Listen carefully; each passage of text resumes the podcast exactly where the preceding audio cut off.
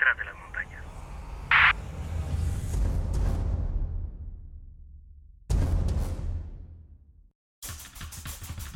Hola amigos, soy Oliver Meneses y vamos a platicar del libro Detrás de las montañas y les voy a platicar un poco acerca del research que se hizo para, para tener esta obra lista. Conseguí justo cuando estaba empezando a rehacerla en español, salió publicada en línea un, lo que le llamaban el Atlas de Seguridad, donde había un análisis increíblemente exhaustivo del estatus de la seguridad hoy en día. Entonces eso me ayudó muchísimo a darle, a darle peso y darle veracidad a la, a la obra. En este atlas de seguridad se detallan rangos, sueldos, zonas militares, armamento comprado, tipo de armas y un montón de cosas. Eh, es, un, es un documento vastísimo, me tardé muchos días en, en leerlo y digerirlo y sacar los aspectos importantes que le podrían funcionar a, la obra detrás de las montañas. Asimismo encontré eh, muchas cosas en, revistas como Proceso, en muchos artículos que de repente empezaron a salir en tanto en el Universal como en el Reforma acerca de la compra de armas del Ejército Nacional y como te das cuenta cuando lo lees eh, de varias cosas que pasan entre telas, ¿no? Mucho del equipo que tenemos en México de, de gran calibre no es nuevo, son, son usados, son traídos de Gran Bretaña, de Estados Unidos, de Rusia, de Israel.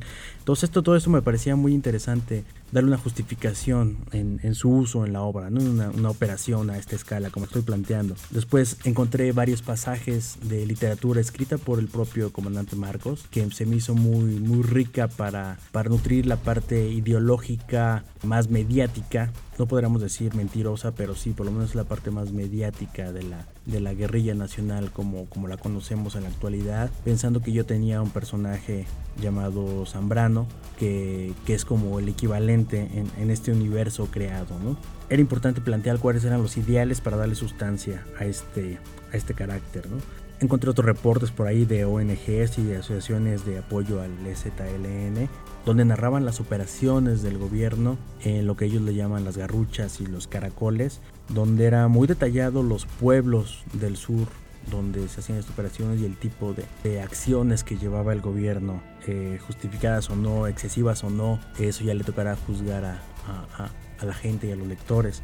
Por otra parte, también encontramos información bien importante, muy detallada de, lo que sucede en Colombia cuando liberaron a, a, Ingrid Betancourt. Después el problema este que hubo con las, con las fronteras entre Venezuela y Colombia. Eh, cosas que no se dicen mucho en los medios, pero, pero que, se, que, que encontré acerca de los maras, acerca Perú como segundo exportador de coca. Eso lo complementé también con información del el suceso del accidente de del secretario de Gobernación Muriño, del avionazo y con aspectos muy técnicos que ayudaron a enriquecer esto. Y después las, la cereza del pastel, digamos, fue el secuestro del jefe Diego, que tenía muchos paralelismos con mi obra. Y finalmente muchas cosas, el 95% de las cosas que, que, que, pasaron en esa, en esa semana, en ese fin de semana, tenía yo contempladas así, más o menos sería la reacción del gobierno.